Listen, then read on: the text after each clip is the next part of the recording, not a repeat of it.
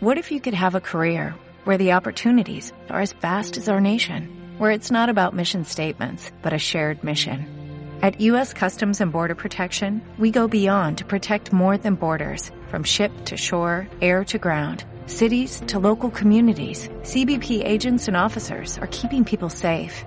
Join U.S. Customs and Border Protection and go beyond for something far greater than yourself. Learn more at cbp.gov/careers.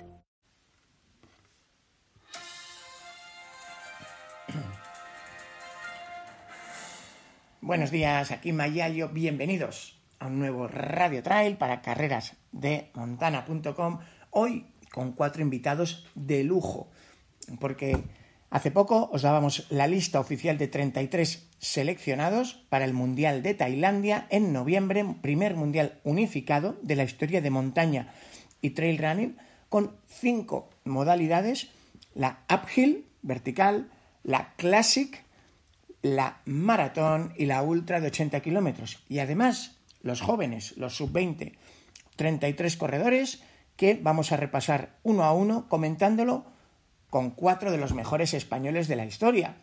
Tres veteranos de los mundiales de hace tres años en Portugal y en eh, Patagonia. Acordaros, en Portugal el mundial de la IAU, en Patagonia el mundial de la WMRA, que son los que se han unificado ahora el de IAU nació en 2007 y eran distancias largas. El de WMRA nació en 1985. Tela, el primero de este deporte en todo el mundo. O sea que el derecho de primogenitura, si alguna vez discutís con alguien, es de la World Mountain Running Association, WMRA, que en 2022 nos traen este primer mundial unificado y cuya segunda edición será en 2023 en Innsbruck, y a partir de ahí, 2025, veremos quién, quién se lo lleva. Vamos a hablar con Azara García de los Salmones, vamos a hablar con Seila Avilés, vamos a hablar con Antonio Martínez, los tres veteranos de esos mundiales del 2019 y hablaremos también con Andreu Blanes, que no estuvo entonces, pero sí que estará ahora. Y ojito que ya le visteis en Sierra Final, está en una forma fantástica hizo plata en la carrera solo superado por uno de los keniatas y en la misma carrera donde el mismísimo Kilian acababa quinto. Así que vamos a escucharles uno por uno, si os parece. Arrancamos con un ilustre veterano que ya corrió en Portugal 2019, que ya corrió en Patagonia 2019 y que tres años después sigue estando a un nivel de rendimiento muy alto.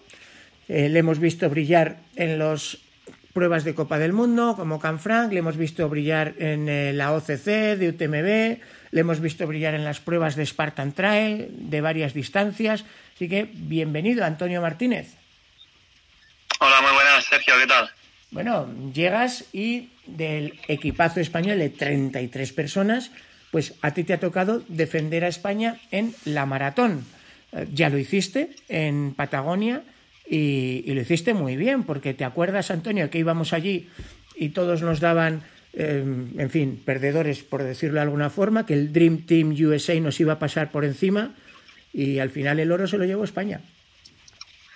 Sí, eh, en Argentina no éramos favoritos y, y, bueno, creo que corrimos muy bien como equipos y aquí también yo creo que tenemos una selección muy compacta y, y sobre todo joven y con ganas de hacerlo bien. Eh, queda poquito, pero yo creo que estamos todos muy en forma y, y a ver qué tal depara. Eh, mm. como decía, la distancia maratón para mí es una, una modalidad que me siento muy cómodo y, bueno, yo muy contento de, poder estar en el equipo. Mm. A ver, todos sabemos que, que Antonio tiene una, un rango de distancia bastante amplio, podría ser perfectamente competitivo en un mundial, tanto en la maratón como en el Classic habéis apostado por la maratón, imagino que de común acuerdo con tu entrenador y con la eh, cúpula de la federación. Y en tu equipo está Ricardo Cherta, que sabemos que está en muy buena forma por la carrera que hizo en Canfranc, en una maratón de 45-4400, Saida Malek y Raúl Ortiz. O sea que, en principio, pues lo que tú dices, ¿no? Un equipo sólido, compacto. Sí, a espera de Oriol, que no sabe muy bien si correrá maratón o o vertical, pero, pero sí, yo creo que, como decías, tenemos un buen equipo, puntúan los tres más rápidos de ese día y, bueno, yo creo que cualquiera de nosotros puede ser entre esos tres. Así que con muchas ganas de, ya estar allí y de, bueno, de estas seis semanas que quedan para, para ultimar preparativos que la forma ya es muy buena, pero si podemos llegar un pelín mejor, pues, pues eso intentaremos. A ver, lo bueno es que por fin tenemos un mundial unificado. En el 2019 tuvisteis que correr en Portugal, luego tuvisteis que correr en Patagonia. Ahora tenemos un mundial donde ya no hay dos disciplinas. Bueno, había tres en, en el 2019, pero España decidió no presentarse a Classic. Ahora tenemos cinco disciplinas. ¿eh? Tenemos la Classic, tenemos la Uphill, tenemos el maratón, tenemos la Ultra de 80 y los sub-20. En este caso, pues eh, eso es bueno. Eh, es bueno también que haya mm, muchas carreras y que de verdad sea un mundial mundial. Ya ni te cuento cómo vengan los, los africanos, que tú has tenido la suerte de correr contra ellos. Y, la verdad es que sin ellos yo creo que nos quedamos un poco cojos, ¿no, Antonio?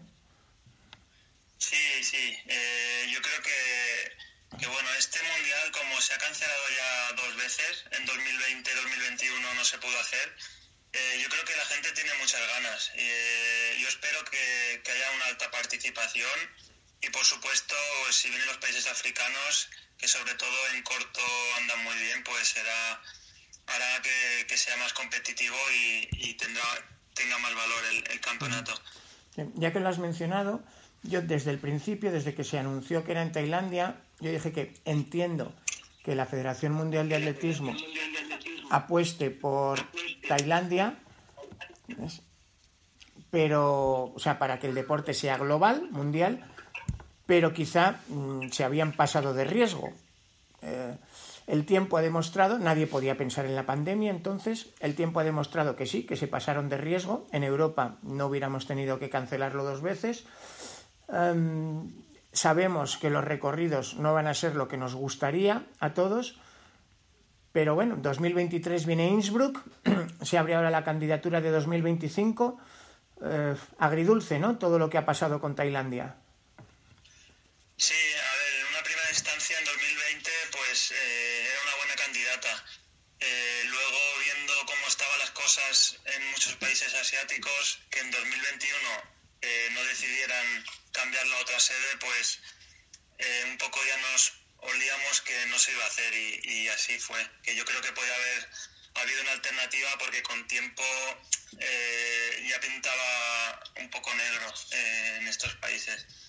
Finalmente este año se va a poder hacer. Los recorridos, pues no sé si serán muy bonitos o no, porque yo creo que ahí tienen, tienen buenos terrenos y buenas montañas y ahora va a depender un poco de, de los permisos. Hace poco salió la presentación que habían cambiado algo porque no les daban esos permisos y, no sé cómo habrá sido el resultado final. Yo espero que, que, bueno, sea una carrera de montaña en condiciones y, y, poder disfrutarla. Y luego, pues cuando salga ya el boletín final y tengamos la distancia del desnivel y el perfil, pues eh, será para todos igual y, y le intentaremos preparar específicamente, pero, pero sí que yo por mi parte, cuanto más dura sea y más montaña eh, toquemos, mejor.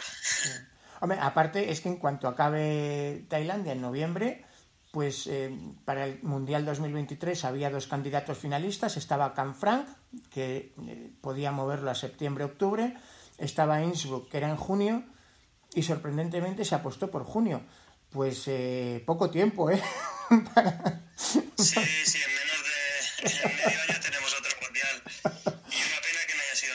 que a mí la verdad que me hacía mucha ilusión porque es una carrera que ya he estado los tres últimos años sin fallar y, creo que es una buena candidata tanto como, como por organización como, como por terreno. Es una pasada las montañas que tienen allí y creo que, el circuito puede haber dado mucho juego. Pero bueno, en Austria creo que también será interesante y, y bueno, si finalmente estamos en el equipo de nuevo, también la prepararemos con todo lo que tengamos. Sí, totalmente de acuerdo. Además, ya hemos visto en Canfranc que los africanos van bien los metas donde los metas. Sí, sí, yo eso ya, lo tengo claro, que, la gente se piensa que bajan mal, pero, pero para nada. Quizá en terrenos técnicos pierdan un poco, pero en el cómputo global son corredores muy completos y y bueno, cada vez hay, más africanos que nos lo están poniendo muy difícil y bueno, eso también es positivo para el deporte, que significa que, el nivel está subiendo y que tenemos que poner las pilas si queremos seguir estando ahí arriba. Tal cual. Venga, vamos con la porra de medallas. Eh, yo recuerdo, mundiales, los dos mundiales de 2019, competimos en dos modalidades, los ultras y la maratón, y sacamos seis medallas, dos individuales, cuatro por equipos. Así que, viendo el equipo que nos han hecho y viendo que competimos en cinco modalidades, no me preguntes cómo, Antonio, pero a mí el número que me sale así de corazón son 10. En los europeos dije que íbamos a sacar X y lo clavé. Eh, venga, ya sé que es una porra, ya sé que no hay enemigo pequeño, qué tal, pero ¿tú crees que hablar de 10 es lógico? ¿Se queda corto? Mm, ¿Agresivo? Yo creo que, por ahí puede estar la cosa. Eh, es una lotería porque nunca ha habido tantas distancias y, y tampoco sé exactamente los países que vienen ni, los corredores de cada país. Si tuviera esa lista, aquellos que soy más estudiosos así, sí que te podía dar un veredicto más quizá acertado, pero, pero yo creo que también diría algo parecido a lo tuyo. Eh, no sé, sobre 10 medallas diría pues 11 venga para pero por ahí estará. Vale, venga, pues yo me comprometo a mandarte la selección de Estados Unidos y de Italia, que no está completada, tienen un par de carreras, acabo de estar hablando con sus seleccionadores, Nancy Hobbs por Estados Unidos y Paolo Germanetto y Tito Tiberti de Italia, yo imagino que te acordarás de alguno de ellos, estaban en Patagonia ya. Así, que, que, bueno, además, ¿te acuerdas que Tito habla perfecto español? Bueno, pues venga, ahí queda eso. Y, por cierto, eso de que, tiene Conil, que manda dos personas al Mundial. pues nada, eh, con mi amigo Andrés un placer compartir selección, que ya llevamos mucho tiempo sin coincidir. En orientación hemos estado 13 años en la española también, eh, consecutivos, y, bueno, es un lujo poder compartir con él. Y, bueno, ahora vamos a hacer un pequeño campo de entrenamiento de tres semanas específico para prepararlo los dos, así que, bueno, con muchas ganas y mucha ilusión. Así que atentos, peregrinos, cuando les vean pasar, apláudenles, que se juegan mucho. Me alegro que vengáis por el Guadarrama, Antonio. Un abrazo. Gracias, Sergio, un abrazo. Bueno, pues de Conil a Conil hablábamos con... Justo nos despedíamos de Antonio, celebrando que vayan pues dos vecinos que además llevan, y decía Antonio, 13 años corriendo juntos desde la orientación. Eh, así es, ¿no, Andreu? Sí, toda la vida. Está bien, ¿no? Llevar, compartir tantos años, porque la vida de un atleta es un poco eh, impredecible. Claro, una lesión te puede mandar fuera. Sí, bueno, pero hemos sido amigos de siempre y, toda la vida hemos sido de la mano. Bueno, pues eh, para Antonio, repasábamos antes, es ya todo un veterano de la selección. Para ti, claro, se apostó en el Mundial de Patagonia por concentrar la fuerza de España en el maratón. Eh, fue una apuesta que salió bien, nadie nos prestaba atención, eh, todo el mundo hablaba de los americanos, los americanos, Jim Wamsley, Hayden Hawks. Bueno, pues al final ganaron los españoles. Pero se decidió renunciar al Classic.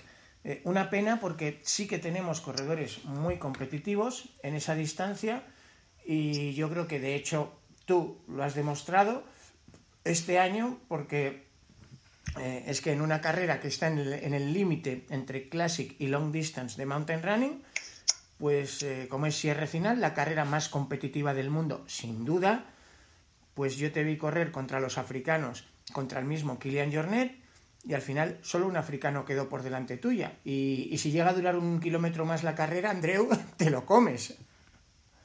Bueno, sí, este día salió todo muy bien y, bueno, lo habíamos preparado bien y ahora estamos en el proceso de preparación de esta nueva. A ver, en el equipo de Classic está Andreu Blanes, Miquel Corbera, Alex García. Eh, bueno, yo creo que los tres lleváis un buen año lógicamente con altibajos de, salud, por ejemplo, Miquel en la última, tú hasta cierre final, pero en estos tiempos de pandemia, pues hasta el propio Kilian, ¿no? Tiene altibajos de salud. Sí, bueno, es un elemento que juega también y, hay que saber gestionarlo. Mm. Bueno, ¿cómo ves tú un poco? Nos comentaba el tema de la preparación. Yo creo que si se habla mucho, por ejemplo, de Pablo Villalobos como un obseso del análisis, creo que, que Andreu no está nada lejos en cuanto a la seriedad en la programación, planificación. Y yo creo que eso es parte del secreto que tú tienes, Andreu, para poder plantar cara a los africanos, no solo en cierre final, es que yo te he visto plantarles cara en el, en, el Cross Country World Tour. Es que, es que parece que plantar cara a un africano en un cross es imposible, pero tú lo haces. Bueno, sí, me gusta la planificación, me gusta eh, llevarlo bien atado todo y, en ese sentido sí, sí que me gusta eh, planificar, ¿no? como he dicho.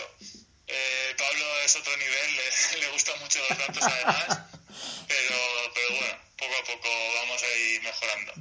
Oye, es bonito que, aun siendo en Tailandia, pues la Federación de, de, Atletismo se la juega, ¿no? Porque llevar hasta Tailandia un equipo de 33 personas para competir en las cinco modalidades. Además, yo creo que los 33 habéis hecho méritos de sobra.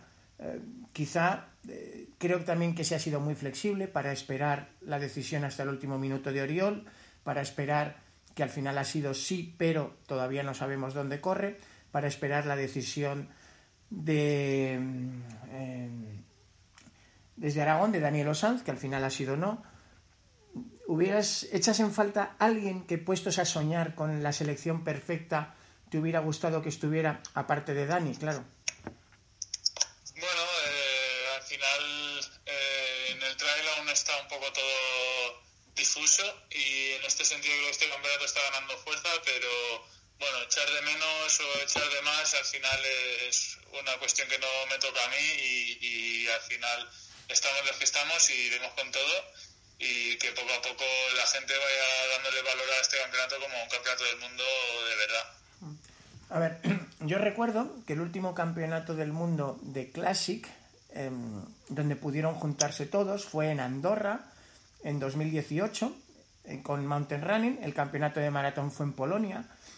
Y aquel día llegaron las potencias africanas. No sé si has podido revisar los podios de aquella edición, seguro que te interesa. Y de seis plazas de podio se llevaron cinco, Andreu. Eh, Uganda, Kenia, Tanzania, ¿Tú crees que si aparecen por Tailandia va a ser así? Porque les vimos que en Canfranc pues eh, se les podía plantar cara. Bueno, eh, son selecciones muy fuertes y, en la Copa del Mundo ya hay unos cuantos que están compitiendo en esas distancias muy bien. Pero bueno, al final esto es una carrera más, habrá que prepararla y, todos los países llegarán allí a tope. Eh, es verdad que los africanos sí, sí, que tienen muy buen equipo y son carreras, en este caso, muy rápidas, por lo menos la, la mía. Pero bueno, eh, cada uno que prepare sus mejores armas y ahí veremos veremos el resultado. Es, es, difícil hacer una valoración desde antes y tampoco se sabe en los escritos, o sea que está todo muy en el aire. Bueno, hablábamos antes con Antonio de que lo de Tailandia ha sido un mundial un poco agridulce, ¿no? Porque al principio es verdad que se entiende que la Federación Mundial de Atletismo eligió Tailandia para intentar que este deporte de verdad pasara a ser global, pero claro, luego algunas cosas se podían prever, que Tailandia no tenía un dominio total de este deporte y podría tener recorridos no muy habituales, pero lo que no podíamos prever son los dos retrasos por la pandemia. Así que al final muchas ganas de que llegue, decía Antonio, pero quizá en 2021 se podía haber nombrado una sede alternativa en vez de hacer solo la Copa de Naciones. Bueno, no sé. Al final, detrás de estos temas burocráticos hay, hay muchos aspectos que, desconozco. Pero bueno, eh, al final si se hace como está previsto y ya está todo preparado, eh, para mí ha ido bien. Simplemente después de los dos retrasos quedaba un poco la duda de si se iba a hacer o no. Pero bueno, también es verdad que aquí hay, como he dicho en el trail, está todo un poco en el aire y hay muchos haters también que ahora están aprovechando cualquier información para, para menospreciar este campeonato. Eh, bueno, veremos el campeonato allí, al final es un campeonato del mundo con las selecciones y creo que el nivel va a ser altísimo, sea cual sea el recorrido y, y quien haya también. En eso totalmente de acuerdo. Yo entiendo que si te paga una marca, tú te dediques a, a defender el circuito privado de tu marca, pero no creo que sea una buena estrategia para defender el circuito privado de tu marca insultar o denigrar el trabajo de las federaciones. Creo que, y sobre todo cuando dices tú, Andreu, y yo estoy de acuerdo, el nivel que se va a juntar en Tailandia mm, va a ser fantástico. O sea, lo vimos ya en, en Patagonia, lo vemos en, en, muchas pruebas de la Copa del Mundo de Mountain Running, que por desgracia no son del todo bien conocidas aquí, pero un Sierre Cinal, un Guir Mont, lo que hemos visto en Canfranc los últimos años, pues yo creo que poco tienen que envidiar a otras citas. Sí, bueno, al final aquí, como has dicho, hay, hay muchas marcas y muchos circuitos pero bueno, eh, al final ahora una, una revista o un blog o un, una web saca una información sin ningún tipo de referencia, sin ningún tipo de datos y mucha gente se ha apoyado en eso para empezar a rajar a saco cuando ni siquiera han dado información veraz. Pero bueno, al final las redes sociales son así, hay que saber pasar un poco del tema y centrarse en, en lo que importa, que al final es la preparación ahora y llegar ahí en las mejores condiciones tal cual. Bueno, hacíamos, para terminar, vamos a echar un poco de broma, eh, hacíamos el cálculo 2019, el Mundial de Portugal, el Mundial en Ultra, el Mundial de Patagonia en Maratón, dos modalidades, seis medallas, 2022, Mundial Unificado, cinco modalidades.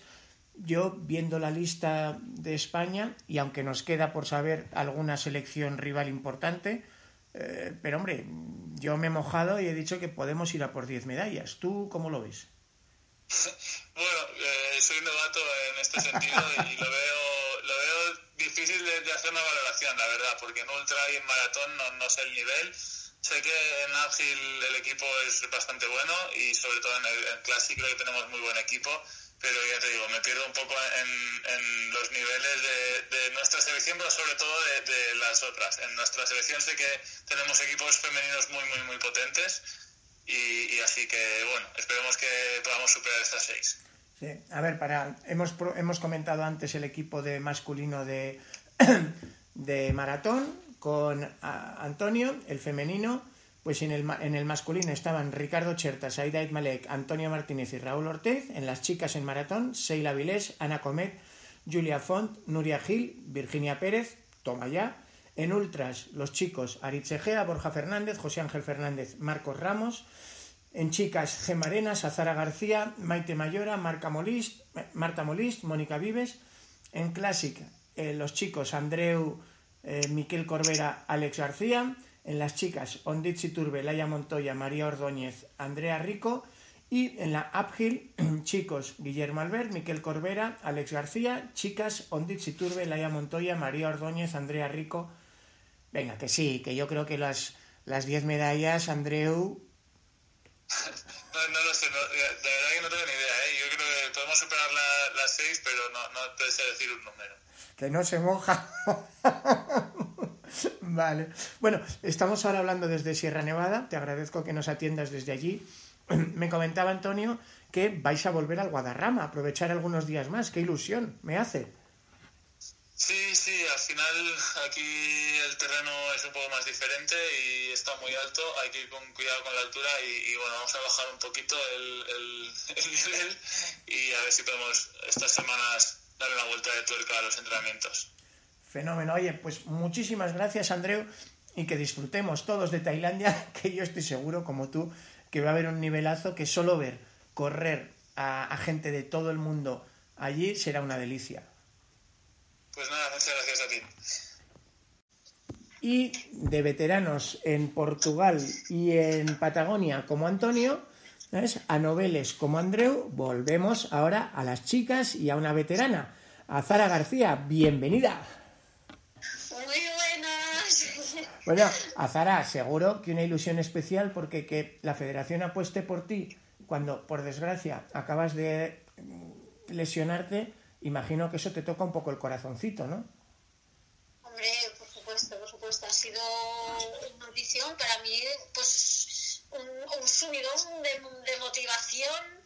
Eh, el, el, que bueno que hayan querido contar conmigo más en estos momentos tan complicados y jo, pues eso, en un momento así imagínate eh, cómo me viene a mí también, ¿no? Para, para seguir tirando para adelante ese, ese, empujón, ¿no? Así que estoy súper ilusionada y bueno, ya estaba trabajando a tope para la vuelta, pero ahora ya si estaba trabajando a tope, ahora ya no sé ya lo que es esto, ya Además, justo repasábamos la lista con eh, Andreu hace un momento y claro, yo es que veo el equipo, ya el hecho de que atletismo se gaste el dinero en llevar a 33 corredores hasta, hasta Tailandia y apostar por las cinco modalidades cuando venimos de disputar en 2019 dos, una en Portugal y otra en Patagonia, ya eso yo creo que habla alto y claro, ¿no? De que atletismo se lo toma en serio esto. Y ya por lo menos parece eso, es que, que, ya se tiene más en cuenta el trail, ¿no? Que ya se nos toma un poquito más en serio, que, eso, que esto se está profesionalizando más, que es lo que hacía falta. Y, jo, pues la verdad es que, bueno, pues eh, es, es de agradecer. Hay que decir que si logras determinados resultados internacionales, atletismo tiene un modelo donde otorga becas a los atletas. Eh, además, al tener la consideración de deportista de alto rendimiento, les permite tener cubierta la cuota de autónomos. En fin, que correr con atletismo, primero, mm, te permite tener un dinero que quizá no te des para vivir solo de eso, pero te cubre mucho y luego te ahorra gastos y trámites en otras cosas, que yo creo que esto la gente no lo sabe, Azara. A ver, eh, perdona que te un poco ahí la contraria, ¿eh? A ver, sí que es verdad que hay cosas que están bien, pero bueno, a día de hoy eh, yo estoy pensando que está un poco hecho de que realmente no tenemos... Si tuviera que ser por esas ayudas, nosotros no podríamos ser profesionales. Entonces creo que todavía ahí nos falta un punto que no está del todo bien. Nosotros ahora vamos al mundial y realmente mm, deberíamos tener más ayudas. Ya simplemente por el hecho de estar seleccionados ya deberíamos tener alguna ayuda.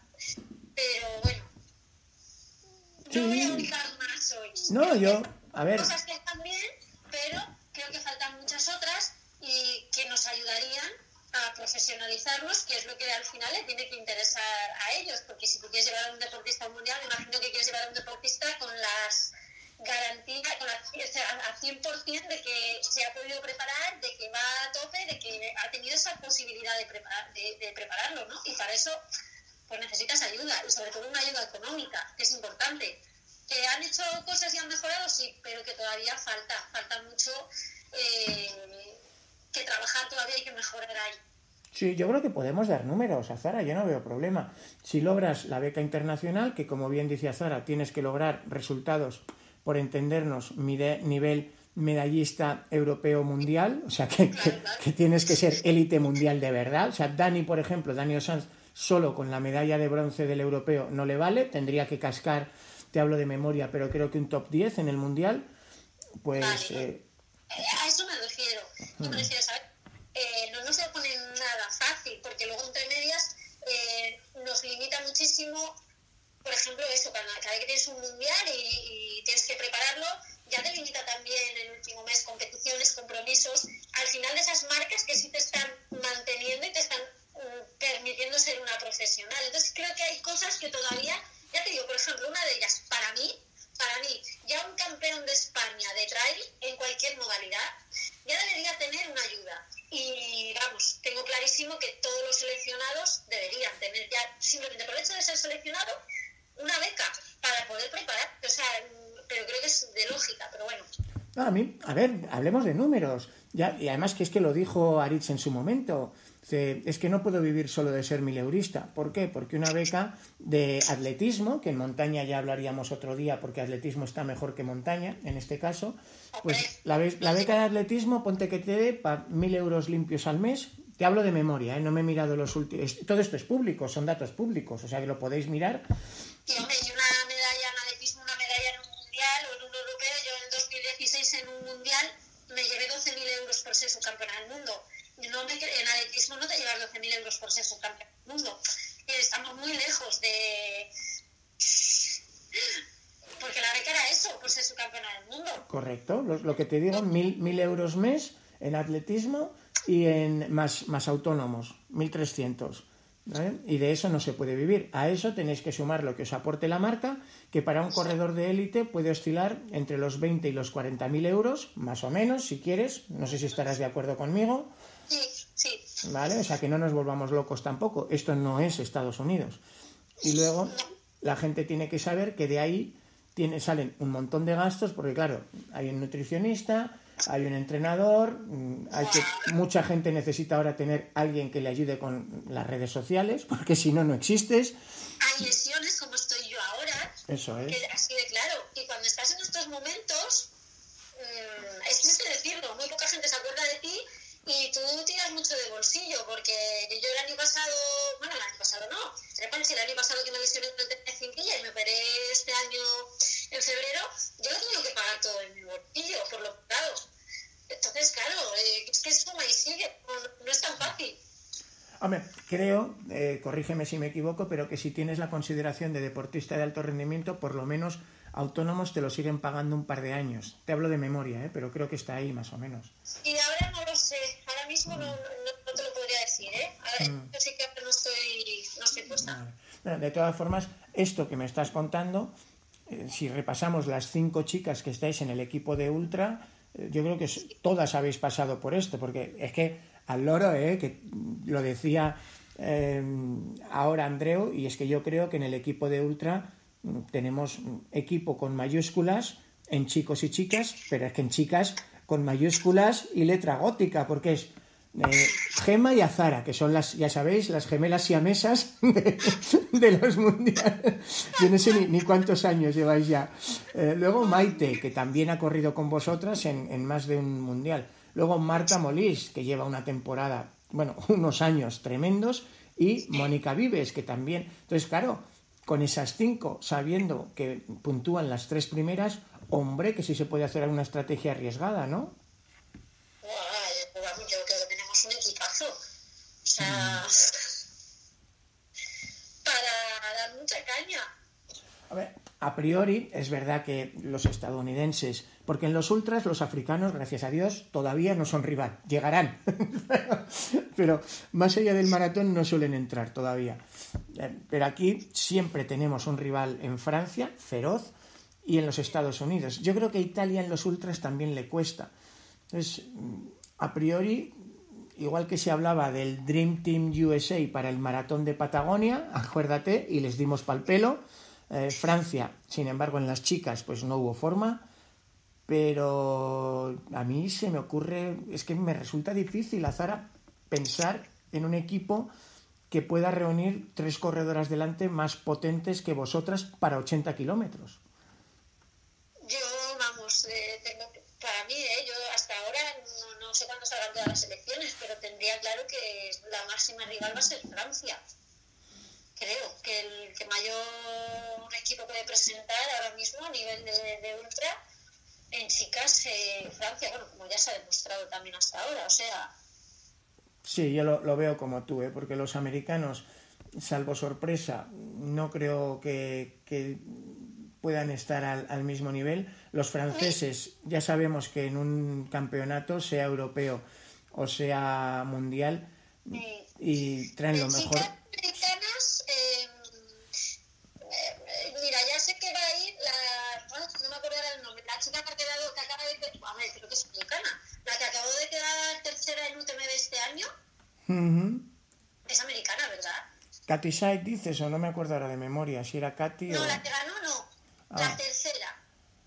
era de North Face también, creo. eh, Kathleen, Kathleen, ay, no sé cómo ah, se llama. pero hombre, sí, que ha estado en Gran Canaria, Kathleen Gervin. Eh, eh, sí, sí, sí. ella va, ella va, lo sé. Ahí, ahí, tenemos una rival, el resto del equipo no lo sé, pero ella va a ir al ultra. Nada, se le quedan corta, 80 kilómetros. no, yo creo que, porque es verdad que dentro de las cinco pues hay distintos perfiles, ¿no? O sea, es verdad que tanto Gema como Azara sois muy polivalentes, pero Maite, Marta, Mónica, una quizá tiene más chispa, le vienen mejor más cortas, otra quizá le gustan más técnicas, eh, pero es que... a ver, sí, eso claro, yo, yo y Gema, seguramente estoy segura que Gema igual que yo, nos gusta más de correr, menos técnica. Marta yo creo que también, Maite es mucho más técnica que nosotras. Eh, creo que también se queda un poco ahí en la... Bueno, Mónica técnicamente era eh, las bajadas, madre mía. Me acuerdo todavía cuando aquel campeonato que ganó de las Advance, que aquello iba como una bala. Digo, ¿dónde va esta mujer? Madre mía. entonces, lo he, comentado antes con tus compañeros Antonio y Andreu, que mira, pues vamos a mojarnos, ¿no? Dos modalidades en 2019, seis medallas. Este año, 33 personas para disputar cinco modalidades y te juro que sin entrar en detalles de hoja de Excel, a mí me pedía el cuerpo un número 10, podemos ir a por 10. Ojo, en el europeo dije 5 para los senior y, fueron 5, lo clavé. Eh, ¿Tú te ves cómoda con eso de 10 o crees que es una presión excesiva o, o razonable? No, bueno, a ver, presión, la verdad es que presión no, pero, hombre, razonable, creo que sí. Si ya hemos sido capaces de sacar 5 en dos modalidades, hmm. vamos, tenemos que doblarlo sí o sí con 5. Lo mínimo que tenemos que hacer es meter presión. Hombre, es, Azara, ¿tú crees que somos conscientes de lo que significa que haya mundiales, sea con atletismo o con montaña, me da igual, o copas del mundo, y que al final siempre haya un español peleando por ganar o por el podio? Mm, consciente ni se valora mucho, ¿eh? Hmm. Pero España a mí, pero no de ahora, yo creo que es una, hemos sido una potencia a nivel mundial siempre en el trail. Lo que pasa es que yo creo que ha estado muy poco valorado aquí, aquí, en España, en casa. Yo creo que se valora muy poco el nivel de directores y, y que siempre haya un mundial, haya un europeo, eh, siempre hay una española y adelante disputando un podio. Y a mí eso me parece algo espectacular. Hombre, tú piensas que, por ejemplo, los africanos hace ya más de 10, 15 años que están disputando mundiales de mountain running o carreras como Sierra Final por el mundo y aquí muchísima gente no la sabía. Azara, y seguía diciendo cuando lleguen los africanos, pero ¿cómo cuando lleguen? Sí, sí. sí, es verdad, es verdad. Así que bueno, vamos a ver, yo sí me gustaría que salten al ultra. Está claro que no le salen los números todavía porque ellos solo piensan en un modelo profesional, lógico. Y... Yo lo he lo del salto ultra, pero bueno, ojalá que antes de mi, de mi retirada pues, pueda vivir algún momento de esos, porque la verdad es que correr con ellos a mí me parece una patada. sin duda. Por cierto, tú ahora estás con Joca, ¿no? Sí. Bueno, cuéntame, 80 kilómetros, Tailandia, sabemos que es un terreno con mucha humedad, un poco de selva, un poco de colinas, no muy técnico, no se ha publicado el GPX, así que no existen datos oficiales publicados por el circuito. Sabemos que no tendrá el desnivel al que estamos acostumbrados en España. ¿Ya has pensado qué zapas vas a usar? Yo en principio tenía pensado correr con las con las 5. Mm. Por el tipo de carrera que va a ser. Estaba, estaba seguro, fíjate, porque es, es, es, la apuesta segura, ¿no? Que, que nunca falla. Pero... Es que eso te iba a decir, si yo no sé, y es una zapatilla que me ha adaptado tan bien a ella, me resulta tan cómoda, me gusta tanto que en principio no me había planteado otra. Muy bien. Bueno, pues ahí lo dejo. Es bienvenida de vuelta. Me alegro mucho de que la RFA, oye, se haya arriesgado, se haya mojado en, en defender la trayectoria que llevas, pero a la vez, lógicamente, se cubren para que no te sientas presionada, si por lo que sea tu médico no te recomienda ir, pues oye, sois cinco, no sé dónde el mundo. Ay, no, pero no lo quiero pensar. eh, vamos, sería... A ver, vengo de un año muy duro. Ya salir de la operación de quirófano y que todo haya ido también a la vuelta era casi, bueno, eh, un milagro que fuera todo también a la primera y ya la, ya, la mala suerte este año, por favor, creo que ya que nos, que nos deje de lado, ¿eh? Porque esta vez pues no ha sido una lesión típica eh, de corredor que tú te haces entrenando, es una lesión que por desgracia se me ha provocado y, y bueno, pues es un cúmulo de, de, mala suerte. y quiero pensar que, bueno, pues que ahora se me va a compensar, ¿sabes? es el karma, es el karma. Estamos, metiendo muchísima caña en la recuperación, eh, trabajando todísimo lo que puedo, con bicicleta, con elíptica, pesas, y yo espero que la semana del 3 de octubre, que me repetirán resonancia, me digan que puedo empezar a correr ya y tener un mes, al menos, tres semanas mínimo de preparación para Finlandia, por favor. Ya solo pienso en eso. No pasa por la cabeza que tenga que renunciar a la plaza, menos con eso, este, este regalazo que para mí es un premio a, pues evidentemente en mi caso, a toda la trayectoria y todos los años que, con la selección y, y bueno, que no tengo palabras para agradecerlo, la verdad. Bueno, pues así sea, yo creo que, es verdad, que la, vida de un deportista, por desgracia, es de cristal, porque una lesión en un momento dado puede hacer que toda la ilusión de toda tu vida se trunque para siempre, y, creo que es de justicia. Oye, que por ejemplo en el caso de Oriol Cardona, por el historial que tiene, y en el caso de Azara, pues se ha tenido una consideración especial con vosotros, que os lo habéis ganado. A ver, que tampoco es ningún regalo, ¿no?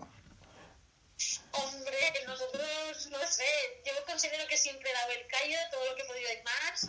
Y, y claro, si yo tengo que decir, claro, ¿qué voy a decir, Maya? Yo, pues sí, claro, yo digo sí. es que, mm, bueno, a veces ya sabes cómo son estas cosas, ¿no? En atletismo también pasa, siempre hay unas, unas pruebas de selección y luego unas plazas que se dan a criterio técnico porque pueden pasar muchas cosas y, por ejemplo, yo este año mm, es imposible eh, acudir a esas citas, ¿no? Por todo el tema de, la operación y todavía no estaba. Y, jolín, creo que, no sé, que tanto Oriol como yo nos habremos ganado un poquito, ¿no? Siempre sí, al César lo que es del César. Oye, cuídate mucho y ojalá que podamos vernos en Tailandia como nos vimos en Patagonia, con una sonrisa y celebrando en meta. Ay, sí, ojalá que sí. Por favor,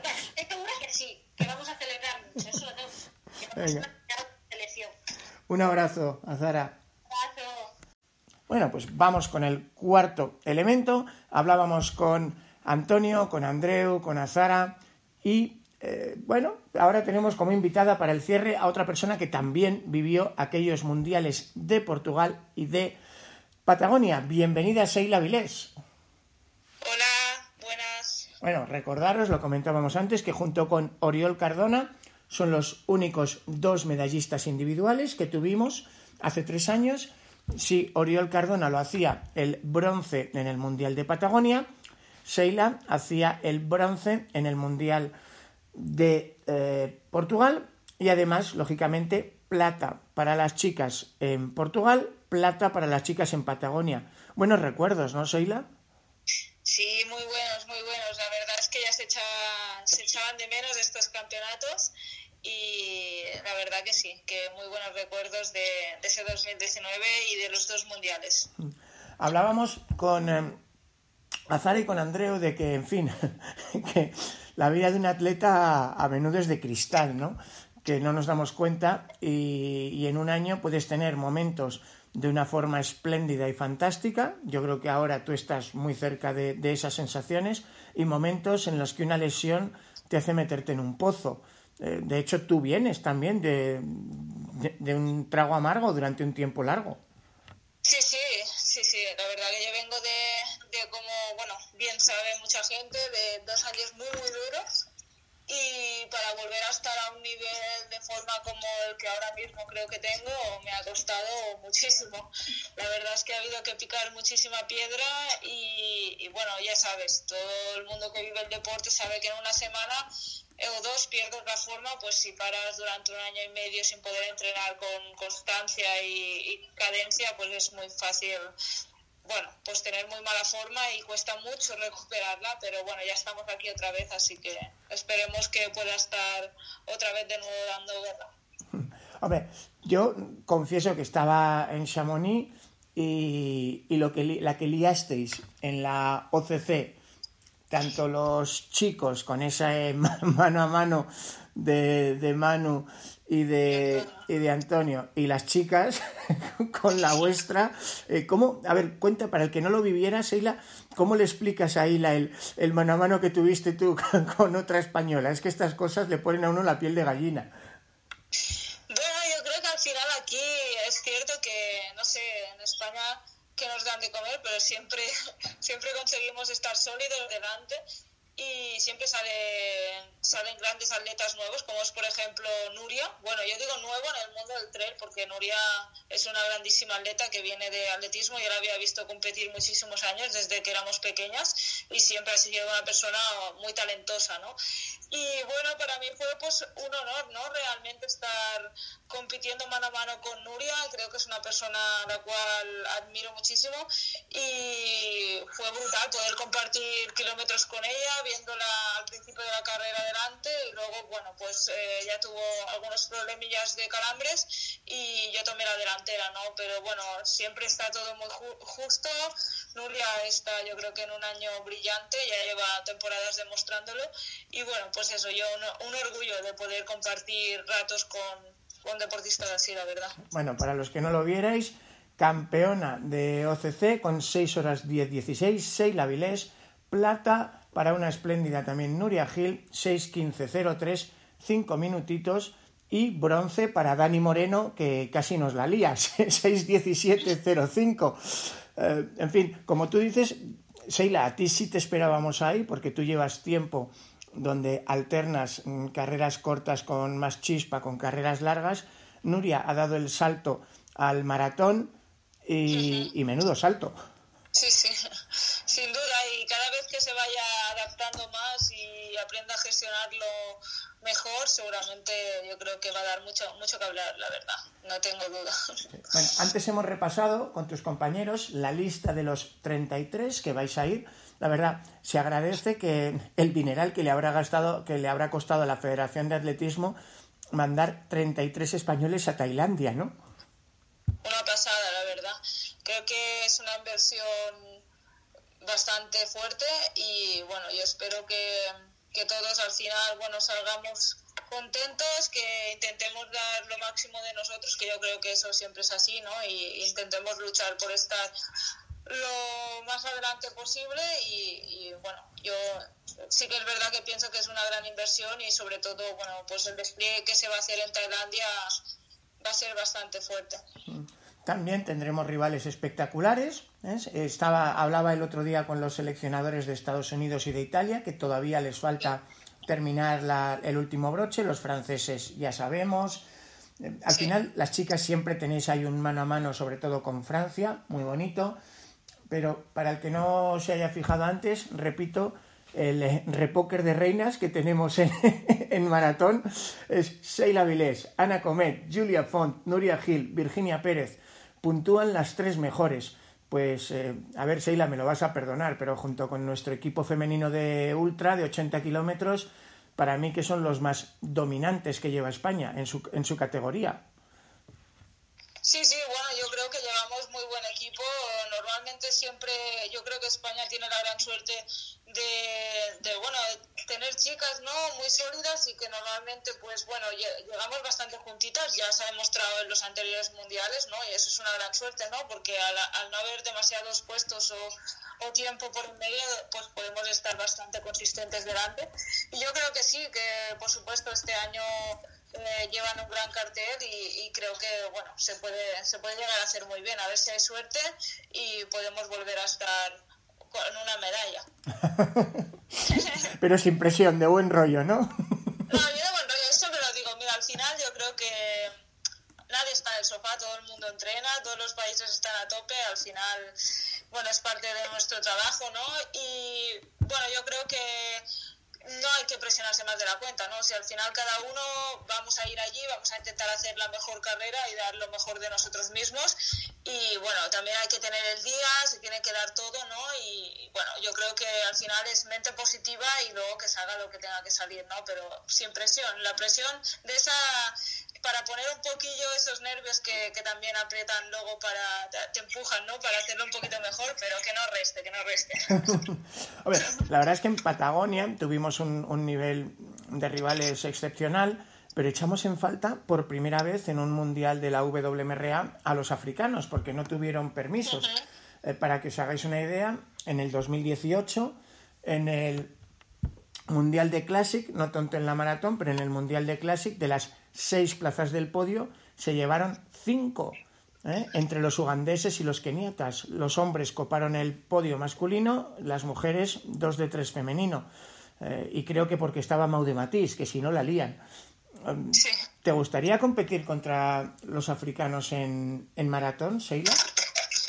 Bueno, yo ya, mira, he tenido la oportunidad este año de correr con algunas africanas. Mira, este año en En camp, competí con una keniata y bueno, yo creo que siempre es una experiencia bonita, ¿no? Y realmente a mí me gustaría competir pues con, con, los mejores del mundo. Y si tienen que estar los africanos porque van a ser los que próximamente van a estar delante, pues yo los invito y estaría encantada de competir contra ellos, ¿no? Al final yo creo que eso hace que el deporte vaya profesionalizándose más, esté ganando pues más adeptos y, y realmente bueno pues le da le da. Bueno yo creo que, que, está bonito no que cada vez pues hayan más países que se sumen y, y que si los africanos se quieren subir al carro y y bueno y sumar bueno ponerse a hacer trail pues por mí encantada. Ya lo estamos viendo no con el proyecto de Octavio como ahora los keniatas muchos de ellos pues están ahí delante y están dando guerra en carreras de bastante nivel Sí, bueno, de hecho,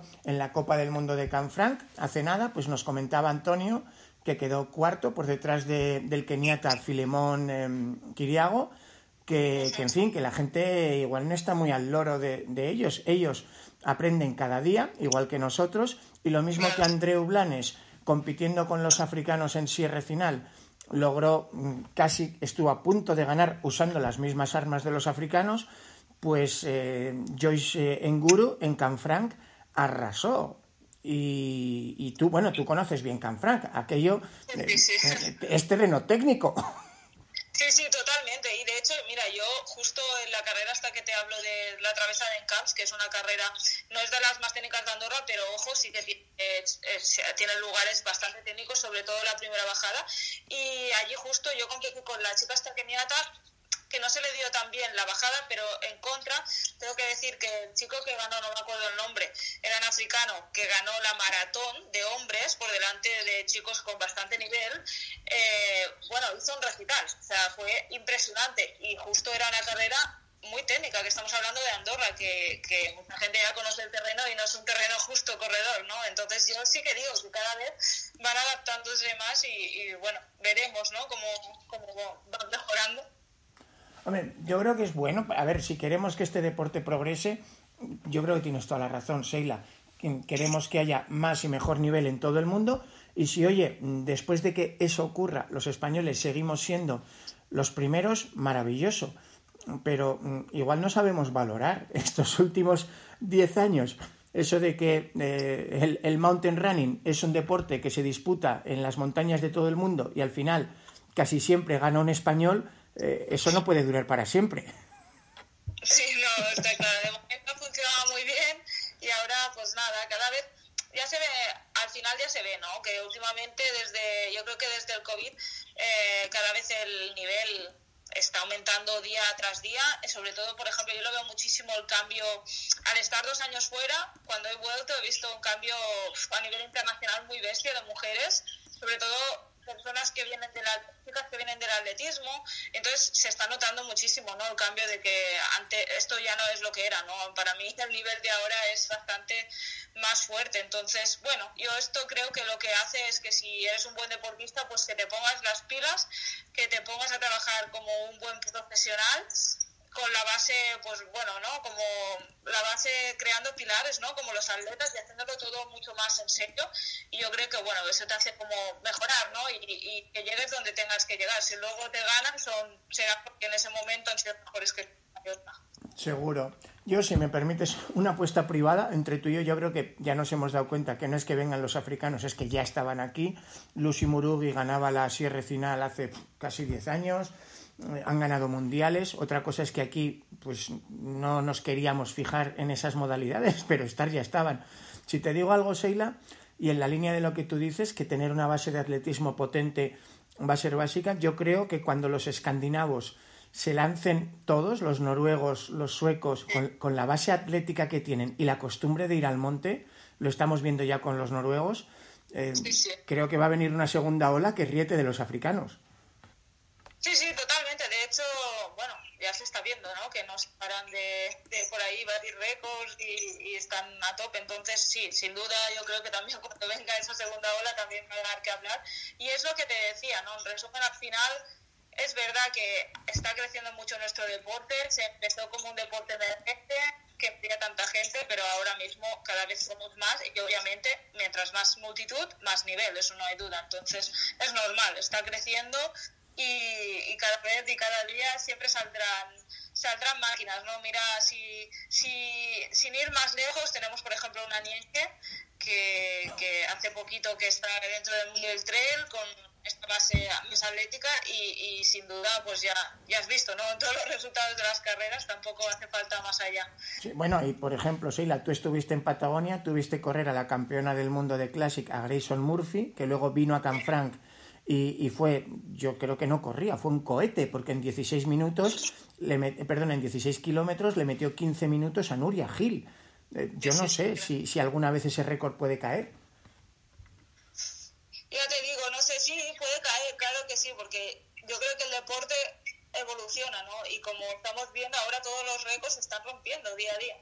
Entonces yo creo que es exagerado porque lo que me estás diciendo que, que prácticamente en esa distancia tan corta te, te, quiten tanto tiempo, pero es que al final yo para mí también hay como, cada vez se está viendo que hay más fuera de series, ¿no? En plan que se está poniendo en nuestro deporte y son gente muy talentosa, entonces bueno, pues se van a batir sin duda, yo creo que los récords, ¿no? Porque mientras más nivel, al final todos nos apretamos más y se acaban batiendo.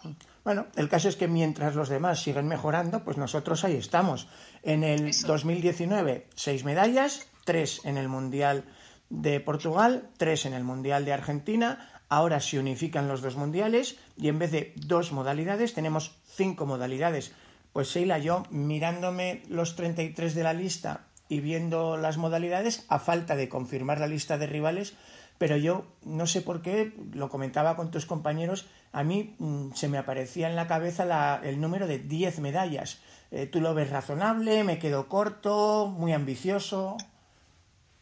Bueno, yo... No, ¿por qué no? Yo creo que, a ver, realmente 10 medallas son 10 medallas y fácil no va a ser, pero yo creo que hay talento y yo creo que muchas de las personas viendo la lista están, yo creo que están en una gran forma ahora mismo y yo lo veo factible, ¿no? Pero bueno, como siempre habrá que hacerlo, habrá que ver quién hay, ¿no? Realmente lo conseguiremos allí y ya sabes que también luego aparecen aparecen estrellas, lo que te decía, ¿no? Como por ejemplo en, la Patagonia, ¿no? Con la chica romana, que ganó, que nadie la conocía y siempre aparecen cosas así, ¿no? O con, o con la francesa, ¿no? Que la Blandín, que ahora ya todos la conocemos, ¿no? Pero en su momento nadie la conocía. Entonces, bueno, luego pasan estas cosas que sale gente que no las conoces y, y, bueno, te quitan, te quitan ahí las oportunidades ¿no? de poder estar aquí, pero bueno, yo creo que ya se verá, ¿no? Hay que ir con, positivismo.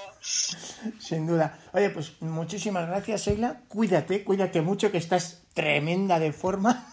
Ahora, ¿vas a hacer algo especial? Porque me comentaban Antonio y Andreu. Eh, Andreu está ahora mismo en Sierra Nevada haciendo un stage en altura. De allí se viene con Antonio a la Sierra del Guadarrama, a Peregrinos, para estar también a más de mil metros de altitud.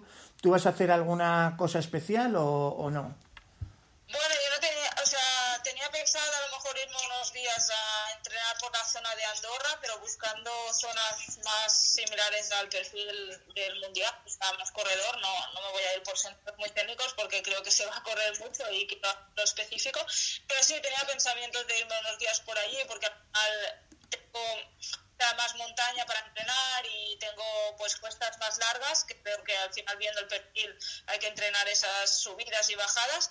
Y bueno, aquí cerca pues tengo como más rompepiernas y tengo cerros bien bajitos, entonces tampoco no puedo entrenar muy bien. Y bueno, lo único que voy a hacer, ¿no? Intentarme 15 días o así en octubre, a ver si puedo meter un poco más de, bloque de volumen, de intensidad y, llegar a tope el mundial.